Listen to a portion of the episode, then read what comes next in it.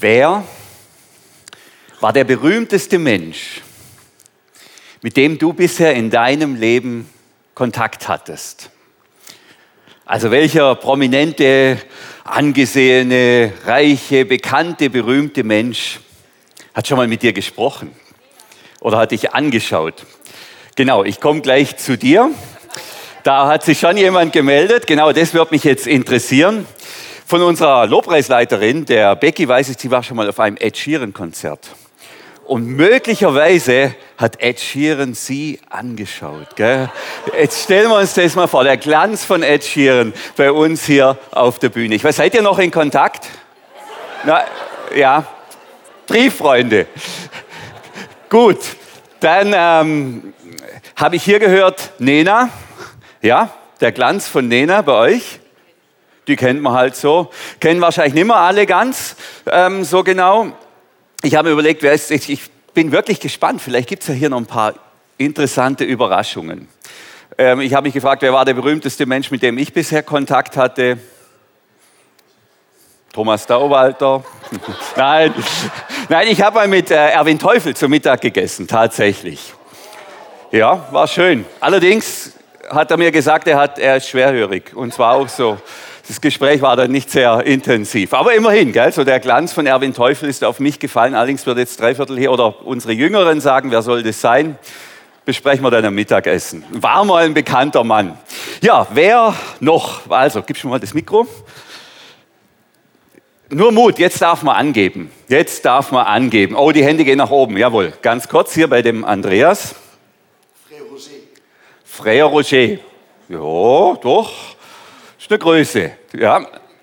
Mit ihm gegessen, zweimal mit ihm gegessen. Jawohl, super. Dann haben wir hier noch. Udo Lindenberg. Oh. In London getroffen. Zufällig oder? Ab. Okay, ah ja, nicht schlecht. Okay, Udo Lindenberg, jetzt wird es prominent und da hinten war auch nochmal, ja, das, wird, das hört ja gar nicht mehr auf. Ich habe ja noch eine lange Predigt. Machen wir mal noch zwei zwei Prominente. Ähm, oh, jetzt wird es ganz schwer. Ich nehme einen von dem Flügel und einen von dem Flügel. Ivo. Boris Becker. Boris Becker. Also live in echt? Nebeneinander Tennis gespielt, ja. Nebeneinander oder miteinander? Nicht miteinander. Das wäre relativ schnell zu Ende. ah ja, nicht schlecht. Also er hat... Ähm, direkt, neben, direkt neben mir gespielt, ja. Konntest du dich auf dein Spiel noch konzentrieren? Danach wurde es tatsächlich besser. Ah, okay. Also Boris Becker. Kennen auch nicht alle übrigens. Wenn ich bei uns beim Mittagessen von Boris Becker rede, wer soll das sein? Aber wir Alten, Ivo, wir wissen es noch. Wen haben wir hier noch? Jetzt nehme ich mal den Herrn hier. Rudi Völler und Max Rabe. Oh, das sind aber ganz unterschiedliche Kategorien. Rudi Völler, bist du Fußballer?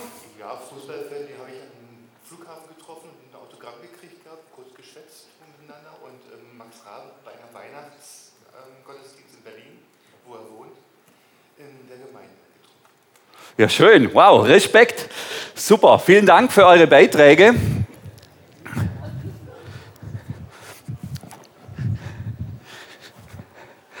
Das war jetzt eine schöne Übung. Und ich weiß natürlich, dass manche jetzt sich vielleicht auch schlecht fühlen gell? und denken, ja, ich kenne jetzt nicht den Boris Becker oder den Max Rabe oder ich habe auch in London, ich war überhaupt noch gar nicht in London, ich war bisher nur in Überlingen, ich habe den noch nicht getroffen. Keine Sorge, keine Sorge was, um was es mir heute geht, ist das Phänomen, dass das was mit uns macht, wenn so ein bekannter, berühmter Mensch uns sieht und uns wahrnimmt. Das ist dann ein bisschen wie, wenn der Glanz von diesem Mensch auch auf uns fällt. Das gibt uns Würde, das bleibt uns in Erinnerung. Das Autogramm, das pinnen wir dann schön sichtbar für alle hin. Wir wissen es auch noch alle, das macht was mit uns. Jetzt sind wir am letzten Gottesdienst im Jahr 2020. 2023. Und wir beenden das Jahr 2023 hier in der Gemeinde, so wie wir es begonnen haben im Januar. Nämlich damit, dass wir uns mit der sogenannten Jahreslosung auseinandersetzen. Der Bibelvers, der als Überschrift über das Jahr 2023 gestellt wurde. Und Thomas hatte Anfang, am Anfang Januar ganz engagiert darüber gepredigt. Und ich werde jetzt das Jahr beschließen, indem wir damit gemeinsam nochmal hineingehen in diesen großartigen, fantastischen und wunderbaren Bibelvers der Jahreslosung, der im ersten Buch Mose steht, Kapitel 16. Du bist ein Gott, der mich sieht. Das ist unser Gott. Er ist ein Gott, der mich sieht.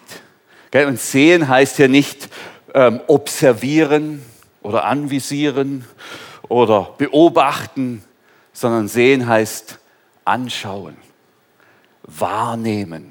So wie ich in Heiligabend unsere Kinder betrachtet habe, mich mit ihnen gefreut habe, dass sie da waren, dass sie ihre Geschenke aufgemacht haben mit einem liebevollen Vaterherz, das kann ich so sagen, so so sieht Gott uns. So nimmt er uns wahr. So schaut er uns an. Das ist ein ganz großartiges und ganz fantastisches Wort. Und jetzt für alle, die sagen, naja, ich kenne keine Prominenten, mich hat noch keiner so ein berühmter Mensch angeschaut. Hey, hier überspringen wir einfach mal alle nur denkbaren Hierarchieebenen. Gott ist die unendliche Potenz von berühmt. Gott ist die unendliche Steigerung von Boris Becker und Rudi Völler und Ed Sheeran und Erwin Teufel. Gell? Und dieser Gott, dieser Gott, der sieht dich und der sieht mich. Das heißt, wenn man schon ein bisschen, wenn der Ivo da schon ein bisschen Boris Becker Glitzer an sich hat gell, und dadurch schon ein besserer Tennisspieler wird, wie er gerade äh, äh gesagt hat, wie viel mehr, wie viel Würde haben wir denn, wenn dieser Gott, der höchste aller Hohen, der berühmteste aller Berühmten, der mächtigste aller Mächtigen uns anschaut. Und nicht nur uns im Kollektiv, sondern mich als einzelnen Menschen anschaut. Wahnsinn. Thomas hat uns eingeschärft, wir sind angesehene Menschen. Wir haben Ansehen, weil Gott uns ansieht. Unglaubliche Würde, ein unglaublicher Zuspruch. Und mit diesem Zuspruch sind wir in das Jahr 2023 gestartet. Und dann ist natürlich allerhand passiert und ich kann mir vorstellen, dass dieser Zuspruch dann irgendwann auch ein bisschen in Vergessenheit geraten ist. Deshalb holen wir ihn jetzt nochmal her. Wir haben Ansehen. Ansehen bei Gott. Du bist ein Gott, der mich sieht. Jetzt ist die Bibel ja keine, keine Spruchsammlung kein so ein Abreißkalender, gell, wo lauter nette Sprüchle drauf sieht, die man dann halt noch zum Vertreter an Weihnachten bekommt, wo lauter Weisheiten drinstehen und das wäre eben ein so ein Satz, du bist ein Gott, der mich sieht und dann kommt der nächste Satz und der nächste Satz, sondern das ist ja eine Gotteserkenntnis, die hier ein Mensch hat. Hinter jedem dieser Sätze steht eine Geschichte, da steht eine Erfahrung, in dem Fall sogar eine hochdramatische Erfahrung. Und diese Erkenntnis ist übrigens das erste Mal in der Bibel, wir sind ja im ersten Buch Mose, ganz am Anfang, wo ein Mensch überhaupt Gott einen Namen gibt. Diese Erkenntnis, du bist ein Gott, unser Gott ist ein Gott, der mich sieht. Den hat eine schwangere, ägyptische Sklavin, die abgehauen ist von einer toxischen Familiensituation mitten in einer furchtbaren Situation, einer Situation, wo sie sagt, ich muss einfach nur hier raus. Mitten in dieser Situation macht sie eine Gotteserfahrung, die alles verändert. Also die Emotion zur Jahreslosung, wenn man so will, ist genau die. Die Emotion ist, ich muss hier raus, ich muss hier weg. Das ist wie so ein Fluchtreflex. Ich habe einen syrischen Freund, der war 2015, kam der von Syrien hier nach Deutschland, war dann hier auf der Lindenwiese einquartiert. Amar heißt der. Und ich habe ihn mal gefragt, wir haben einen Spaziergang gemacht. Ähm, Amar, sag mal, warum bist du denn nach Deutschland geflohen? Und er bleibt stehen und schaut mich an und sagt, Daniel, ich bin nicht nach Deutschland geflohen, sondern ich wollte einfach nur weg. Ich wollte raus. Ich bin von etwas weggeflohen und ich wusste in Europa, da sind offene Türen. Also es gibt die Flucht zu etwas hin und dann gibt es aber auch die Flucht von etwas weg. Ich muss einfach nur raus hier. Ich muss einfach, ich halte es nicht mehr aus oder ich meine, dass ich es nicht mehr aushalte. Und das ist die Situation hier. als kleiner Junge, ich weiß das Alter nicht mehr so ganz genau, aber ich war ein kleiner Junge, da hatte ich furchtbar Angst vor Spritzen. Das fand ich schlimm, dass man da so Nadeln in mich reinsteckt. Das war der absolute Horror. Und jetzt hatten wir zu allem, zu allem Überfluss auch noch einen Hausarzt, der hieß Dr. Med von Schreckenstein.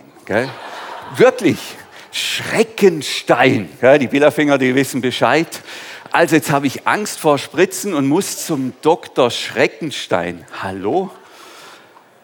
Aber meine Mutter, die war jetzt nicht gerade zimperlich, ähm, die sagte, du musst jetzt dahin, das, war jetzt ein Impftermin und dann musste ich mit meiner Mutter zum Dr. Schreckenstein. Gell? Und ich saß da als kleiner Junge im Wartezimmer, hatte furchtbare Angst, wirklich furchtbare Angst. Hab's dann irgendwie, hab mich dann noch im Griff gehabt und dann waren wir dran, Frau Blessing, und dann bin ich da mit meiner Mutter da rein. Und ähm, ich sehe, wie der da die Spritze da auspackt und ich konnte nicht mehr. Ich habe es nicht mehr ausgehalten. Ich musste einfach nur weg. Bin dann weggerannt. Zwei Arzthelferinnen hinter mir her, Mutter hinter mir, Arzt hinter mir her. Und dann haben die mich ohne Scheiß auf so einen Stuhl geschnallt, der aussieht wie der elektrische Stuhl. Gell? Da war so Lederbänder, da wurde ich dann fixiert und dann habe ich die Spritze bekommen. Um dann zu denken, war ja eigentlich gar nicht so schlimm. Ja. Aber das war ein Fluchtreflex, ein ganz starker Fluchtreflex. Ich, ich, ich habe mir nicht überlegt, wo gehe ich jetzt hin, wo finde ich jetzt Asyl, wer beschützt mich, sondern ich muss einfach nur raus hier, ich muss einfach nur weg hier, einfach nur raus. Und ich kann mir vorstellen, der ein oder andere hat im Jahr 32, äh, was haben wir, 23, 23 genau solche Situationen erlebt. Gell? Wir haben vorher darüber nachgedacht, wo hat Gott mich gesehen? Was waren deine Situationen zum Davonlaufen? Was waren die Momente, wo du gesagt hast, ich halte es hier eigentlich nicht mehr aus? Gell? Der eine oder andere sagt vielleicht in der Beziehung, ich habe gedacht, ich halte es nicht mehr aus oder ich, ich halte es effektiv nicht mehr aus. Oder an meinem Arbeitsplatz, mit meinem Chef, in meiner Firma, in meinem Leben.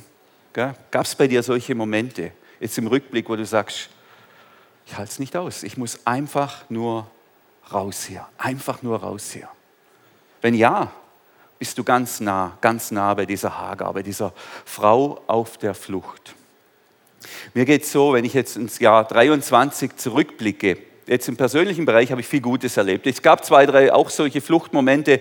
Der Übergang vom Bau hier wieder in den Normalalltag, der war nicht ganz so einfach, wie ich mir das vorgestellt habe.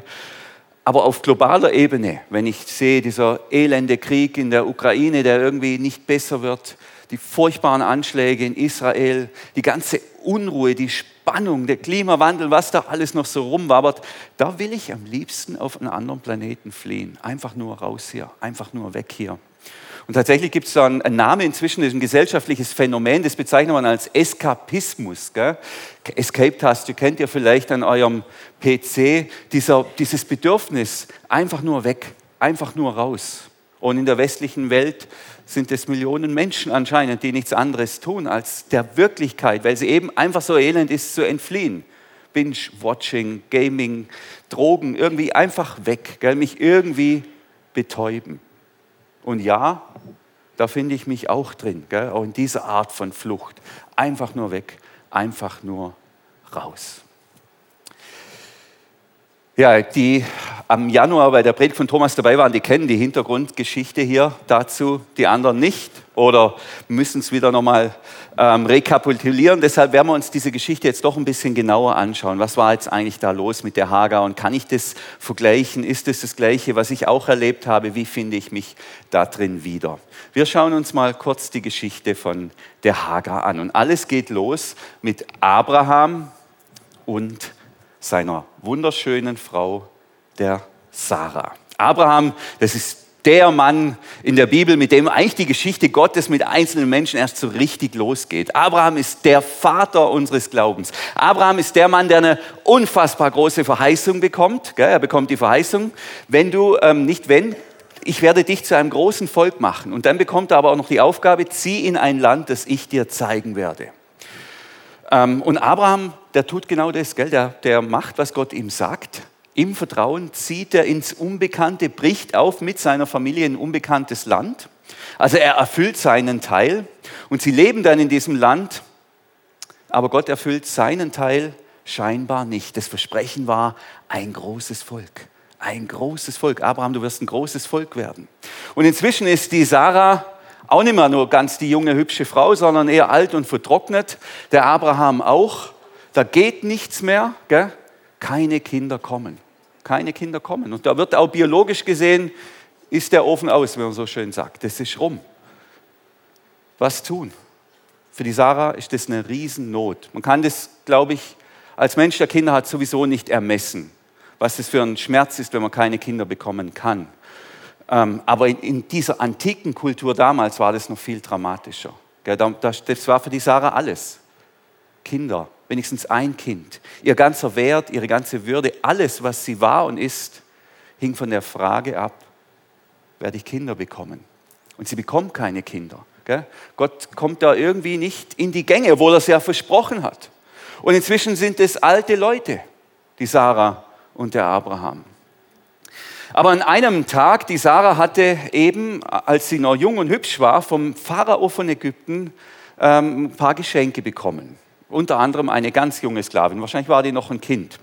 Die heißt Hagar. Das war ihre Sklavin, ihre, ihr persönlicher Staubsaugerroboter, kann man vielleicht sogar so sagen. Ja, das ist ja wahr. Wir reden hier von Sklaven, nicht von Angestellten. 24-7, ohne irgendwelche Ansprüche. Die muss tun, was die Sarah von ihr will. Und ich stelle mir so vor, dass die Sarah die Hagar beobachtet, wie sie da irgendwie äh, um das Sofa rumsaugt äh, und da halt über ihr Leben nachdenkt und auch in ihrem Schmerz ist, in ihrem Schmerz, dass sie keine Kinder hat und wie sie die Hagar da beim Staubsaugen sieht da kommt es ihr. Das ist meine Gebärmutter. Das ist meine Gebärmutter. Das klingt jetzt blöd, das klingt jetzt irgendwie blöd, aber es ist ja genau so. Ihr kommt die Idee, Mensch, wenn der Abraham und sie Kinder haben und die mir gehört, dann gehören die Kinder doch auch mir. Die Hagar spielt für sie da als Mensch, was die will, was die fühlt, was die denkt, spielt für sie keine Rolle ist für sie nur eine externe Gebärmutter, nicht mehr und nicht weniger. Es ist für sie die Chance, doch noch an Kinder zu kommen, wo ja doch Gott diese Kinder verweigert. Also was tut die Sarah? In ihrem Schmerz, in ihrer Verzweiflung, gell, ist jetzt ja nicht, dass sie da lustig drauf wäre und die Hagar ärgern will, sie sieht einfach nicht mehr über ihren Schmerz hinaus. Geht sie zu Abraham, ihrem Mann, und sagt, du, könntest du bitte mit der Hagar schlafen? Würdest du das tun? Dann bekommen wir vielleicht Nachkommen, weil Gott schenkt uns ja so auf natürlichem Wege ja offensichtlich keine Kinder mehr. Vielleicht wäre das eine Lösung. Vielleicht wäre das die Lösung. Ich denke, im Nachgang wäre klug gewesen, wenn Abraham gesagt hätte, nein. Aber er tut es, also er lässt sich darauf ein. Er schläft mit der Hagar und ähm, prompt wird die Hagar schwanger. Das funktioniert. Das funktioniert. Und auf die erste Freude der Sarah und auf die erste Freude in der Abrahamsfamilie, jawohl, jetzt haben wir den Nachkommen, jetzt geht's endlich los. Unser Leben war nicht sinnlos. Endlich bringt unser Leben Frucht. Auf die erste Freude kommt dann gleich das, ich sage mal, unangenehme Beigeschmäckle, das diese ganze Sache hat. Denn jetzt wird ja hier die ganze Hierarchie irgendwie auf den Kopf gestellt. Das funktioniert ja jetzt gar nicht mehr. Die Hagar weiß ja genau, sie, sie trägt die Zukunft in sich. Gell? Sie trägt den Nachkommen von Abraham in sich. Sie ist es, die jetzt schwanger ist und nicht die Sarah. Und so beginnt sie, auf die Sarah herabzublicken. Die Sklavin, die niedrigste, die unterste, gell? die demütigt jetzt die Sarah, indem sie auf sie herabblickt. Thomas hat es so schön beschrieben in seiner Predigt. Vielleicht einfach im Vorbeilaufen ihren Bauch streichelt, gell, an der Sarah vorbeiläuft. Das sind so die feinen Dinge, gell? Bisschen mit dem Abraham tuscheln, gell, so und sagen, oh nee, das kann ich jetzt nicht machen, das ist mir zu schwer. Sarah, das musst du selber machen. Kann ich nicht. Also die Hagar zeigt sich jetzt hier übrigens auch nicht als eine Art Vorläufer von Maria, die hat keinen ganz reinen Charakter, die ist eher ein Luder, so wie sie sich hier benimmt. Und für die Sarah war, ist die ganze Idee plötzlich dahin. Die Sarah, die sagt ja, äh, so habe ich mir das nicht vorgestellt. Und ich will keine Sklavin, die mich demütigt. Ich halte es gar nicht aus. Auch sie kommt an den Punkt, wo sie sagt, ich ertrage das nicht mehr.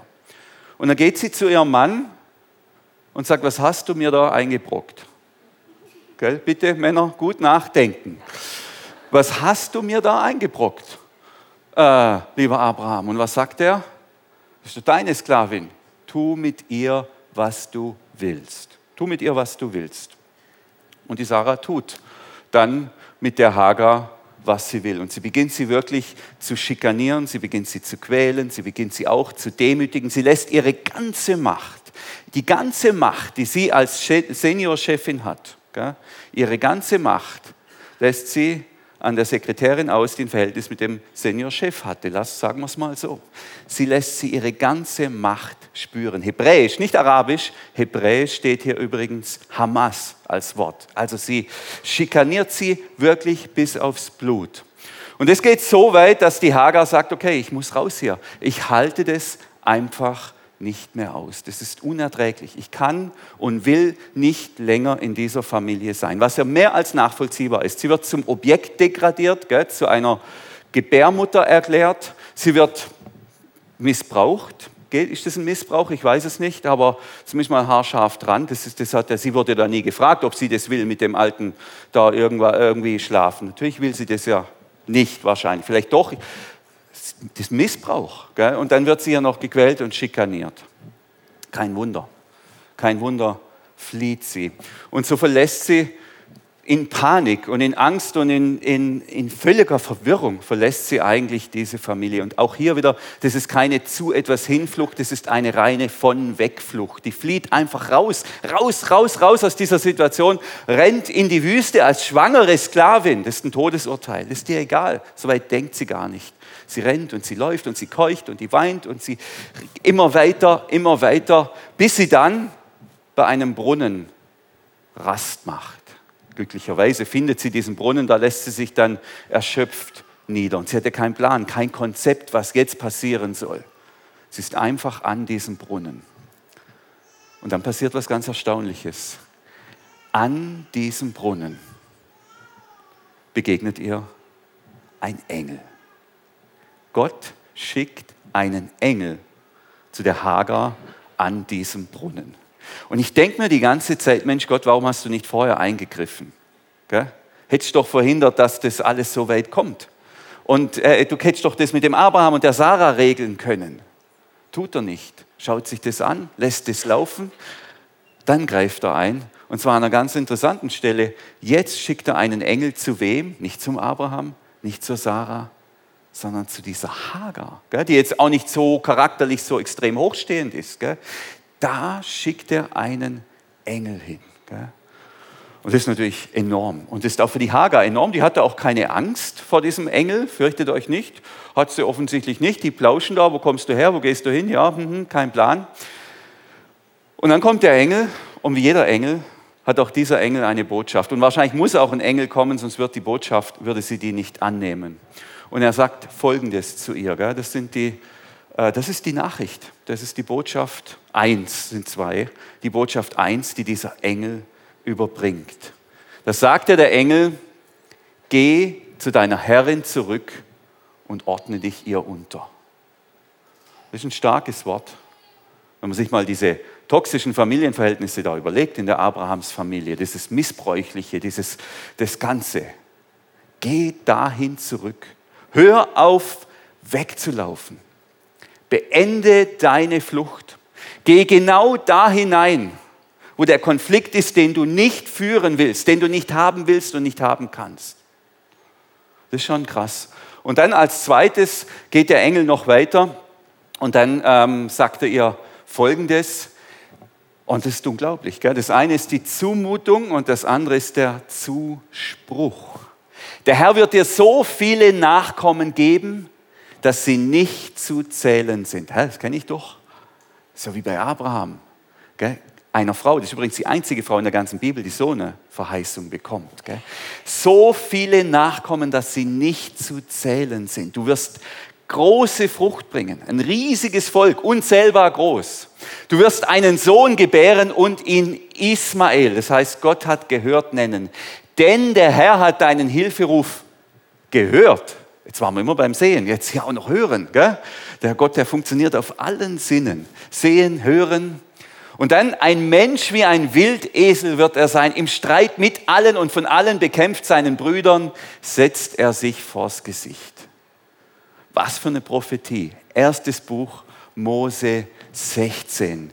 Die weggelaufene Sklavin bekommt den Auftrag, zurückzugehen von Gott und sie bekommt gleichzeitig die Verheißung, du wirst viele Nachkommen bekommen und diese Nachkommen, die sperrt keiner mehr ein. Gell? Deinen Sohn und seine Nachkommen, die bringt niemand gebändigt. Dich kann man vielleicht da wieder zum Staubsaugen zwingen und du musst da wieder rein. Aber deine Nachkommen, die bleiben unbändig, gell? die bleiben wild, die bleiben frei. Was für eine große Verheißung. Und dann ist da hier noch von den Brüdern die Rede. Zu dem Zeitpunkt gibt es ja noch gar keine Brüder. Zu dem Zeitpunkt ist der Ismael, mit dem sie schwanger ist, ein Einzelkind von Abraham. Da gibt es noch gar nicht mehr. Und hier bezieht sich das prophetisch auf die Kinder, auf das Kind, auf den Sohn, den die Sarah ja noch bekommen wird, den Isaak, den Sohn, den sie noch bekommen wird. Und das Verrückte ist, 2600 Jahre nachdem der Engel hier, der, ähm, der Hager am Brunnen begegnet ist, da wird ein Mann rumlaufen, der wird sich Prophet nennen. Mohammed wird er sich, äh, äh, heißt er und er wird sich als Prophet bezeichnen. Und er wird sagen, der Ismael, das ist unser Stammvater. Und er wird die Geschichte ein bisschen anders erzählen. Da geht es dann ab nach Mekka mit der, mit der Hagar und dem Ismael. Aber am Ende gibt es eine ganze Weltreligion, die sich auf diese Linie hier stützt. Gell? Und hier das mit dem Wildesel. Und jetzt haben wir das Jahr, das ist die Jahreslosung von 2023. Das muss man sich mal vorstellen. Gell? Und was passiert im Jahr 2023? Die Brüder kämpfen. Hamas, äh, Israel. Ist wieder Krieg. Genau das passiert wieder. Genau in dem Jahr, wo diese Jahreslosung kam. Das finde ich total verrückt. Jetzt sind wir ja als Christen sind ja, wir verstehen uns ja als spirituelle Nachfahren von Isaac, also von dieser Linie. Gell? Also nicht von dieser Ismael-Linie, sondern von der Isaac-Linie. Ähm, und es bewegt mich. Es treibt mich um, auch wenn ich hier noch nicht die ganz genauen Lösungen und Antworten habe. Wer, hätte, wer hat die schon? Aber zwei Dinge sehe ich hier. Das eine ist ein Aufruf zur Demut. Es ist unsere Stammmutter. Gell? Es ist unsere Stammmutter die auf die Idee kommt, diese Hagar zu missbrauchen. Es ist unsere Stammmutter, die sie schikaniert und quält. Gell? Es ist unsere Stammmutter, die dieses, diesen ganzes Elend und diesen ganzen Krieg überhaupt erst verursacht hat. Kann demütig machen. Gleichzeitig ist aber hier auch die Aufforderung, die Aufforderung an die Hagar, sich unterzuordnen, sich einzufügen und auch den Ruf und die Berufung Gottes zu akzeptieren. Das hat wie zwei Seiten. Uralt, hochrelevant, hat ins letzte Jahr hineingewirkt bis heute. Ja, was passiert? Die Hagar, die sitzt da am Brunnen. Ich weiß nicht, wie, in welcher Tiefe sie das alles da erfasst. Ich denke, sie ahnt, jawohl, meine Nachkommen, die werden wild sein, die werden frei sein. Ich bleibe Sklavin. Und dann sagt sie eben diesen Satz, der ja zu unserer Jahreslosung wurde. Ich habe ihn jetzt in einer guten Nachrichtübersetzung, ähm, weil sie erkennt, da ist ein Gott, der mich sieht. Und sie gab dem Herrn, der mit ihr gesprochen hatte, den Namen, du bist der Gott, der mich anschaut. Du bist der Gott, der mich sieht. Bisher war ich eine externe Gebärmutter. Jetzt bin ich ein An gesehener Mensch. Jetzt bin ich ein Mensch mit Würde, weil ich gesehen werde. Und die Frage ist, ja, darf ich das jetzt, ich meine, da steckt so eine dramatische Geschichte dahinter, darf ich das jetzt auch für mich nehmen? Darf ich auch sagen, dass Gott ein Gott ist, der mich sieht? Und da sage ich ja, unbedingt. Die Hager hatte eine Gotteserkenntnis. So ist Gott, er ist ein Gott, der mich anschaut. Er ist ein Gott, der mich sieht. Und deshalb gilt dieses Wort für uns. Wir dürfen das für uns nehmen. Und wenn du jetzt ins Jahr 23 nochmal zurückblickst, deine, auch deine Hagar-Momente, deine Fluchtmomente, wo du sagst, da, ich, da, da wollte ich nur noch raus. Da wollte ich nur noch weg Da wollte ich nur noch einfach raus hier. Ich habe es nicht mehr ertragen. Gott hat dich gesehen. Und Gott hat mich gesehen. Gott war da am Brunnen. Hat sich vielleicht nicht so angefühlt, aber er war da. Und er ist da. Und er sieht mich. Ich bin ein angesehener Mensch. Ein von Gott angesehener Mensch. Und ich glaube, wir können hier sogar noch einen Schritt weitergehen. Wir können sogar noch einen Schritt tiefer gehen. Zwei Dinge sind ja hier, werden ja hier sichtbar. Das eine ist, dass ähm, der Engel der Hagar eine große Frucht verheißt. Eine große Frucht. Du wirst ein großes Volk werden. Und meine tiefe Überzeugung ist, dass jeder Mensch, jeder von uns das Potenzial hat, Frucht zu bringen. Ja, das können natürlich auch Kinder sein, aber das, das kann auf einer ganz anderen Ebene sein. Gell?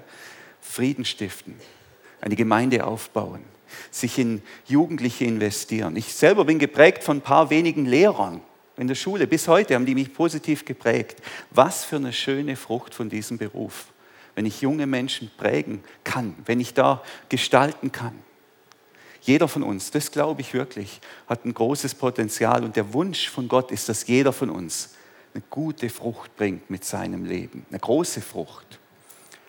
Aber gleichzeitig gilt eben auch, geh zurück zu deiner Herrin. Das ist wie verknüpft. Lauf vor deiner Lebensaufgabe nicht davon.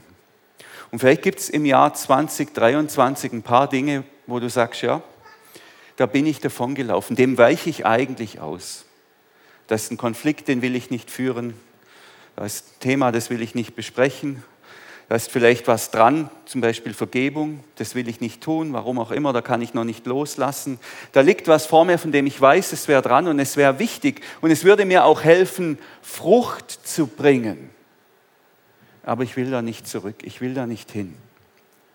Und da will ich uns sagen, manche werden nicht wissen, wovon ich rede, das ist völlig okay. Einfach durchschnaufen, ihr könnt nachher Lobpreiszeit die Augen wieder aufmachen. Aber andere, andere werden genau wissen, wovon ich rede und wovon, wovon sie davongelaufen sind im Jahr 23, vielleicht schon 22 und 21. Was der nächste richtige Schritt ist in ihrem Leben. Und wenn du das weißt, dann kann ich sagen, bring das Jahr 23 zu einem guten Ende. Gell? Geh zurück zu deiner Herrin als angesehener Mensch, als angesehener Mensch. Lauf nicht von deiner Lebensaufgabe davon als angesehener Mensch. Geh den nächsten Schritt, von dem du genau weißt, er ist dran. Geh ihn als angesehener Mensch. Wir haben in unserer Gemeindeleitung so eine kleine Tradition entwickelt, dass wir uns ein einfaches Gebet jeden Tag oder fast jeden Tag per WhatsApp zuschicken. Das sind dann so wochenlang dasselbe, das dann zu unserem Herzensgebet werden soll. Unser Herzensgebet im Dezember, hier hat es mir der Gerd zugeschickt, 6.55 Uhr, der Mann steht früh auf, so sind sie, unsere Gemeindeleiter, und ist dann schon am Handy, du weißt, wie lange der vorher schon wach war. Lieber Vater war das Gebet, das wir uns im Dezember immer wieder ähm, gesagt haben, lass uns dem Wachstumsschmerz nicht ausweichen. Und da haben wir genau dieselbe Dynamik. Die Verheißung von Wachstum, die ist eben verknüpft, manchmal, nicht immer, auch mit Schmerz. Die Verheißung von der großen Frucht ist verknüpft mit, geh zurück zu deiner Herrin. Und das Ganze mit dieser gewaltigen und wunderbaren Ressource, ich bin angesehen, ich bin von Gott gesehen. Das wäre ein mögliches Gebet, das man beten kann. Und wenn du weißt, bei mir ist es dran, jetzt diesen Schritt zu tun und das, wovon ich im Jahr 23 davon gelaufen bin, wo ich einfach gemeint habe, ich halte es nicht mehr aus, geh zurück. Du wirst reiche Frucht bringen. Du bist ein angesehener Mensch. Das wäre dann das Ende. Die Band darf ich schon mal nach vorne, nach vorne bitten. Ähm, als angesehener Mensch, der du und der ich bin, weil Gott uns sieht, für die dies betrifft, lasst uns die Flucht beenden und mich meiner Aufgabe stellen. So gehen wir jetzt hinein in die Lobpreiszeit. Unser Gebets- und Segnungsteam steht bereit für euch. Wenn ihr das Gefühl habt, ich brauche noch einen Push, ich brauche noch einen Zuspruch, ich brauche noch ein kurzes Segenswort, kommt gerne nach da vorne. Sie beten für euch. Und sonst lade ich uns jetzt ein, uns Gott hinzuhalten. Amen.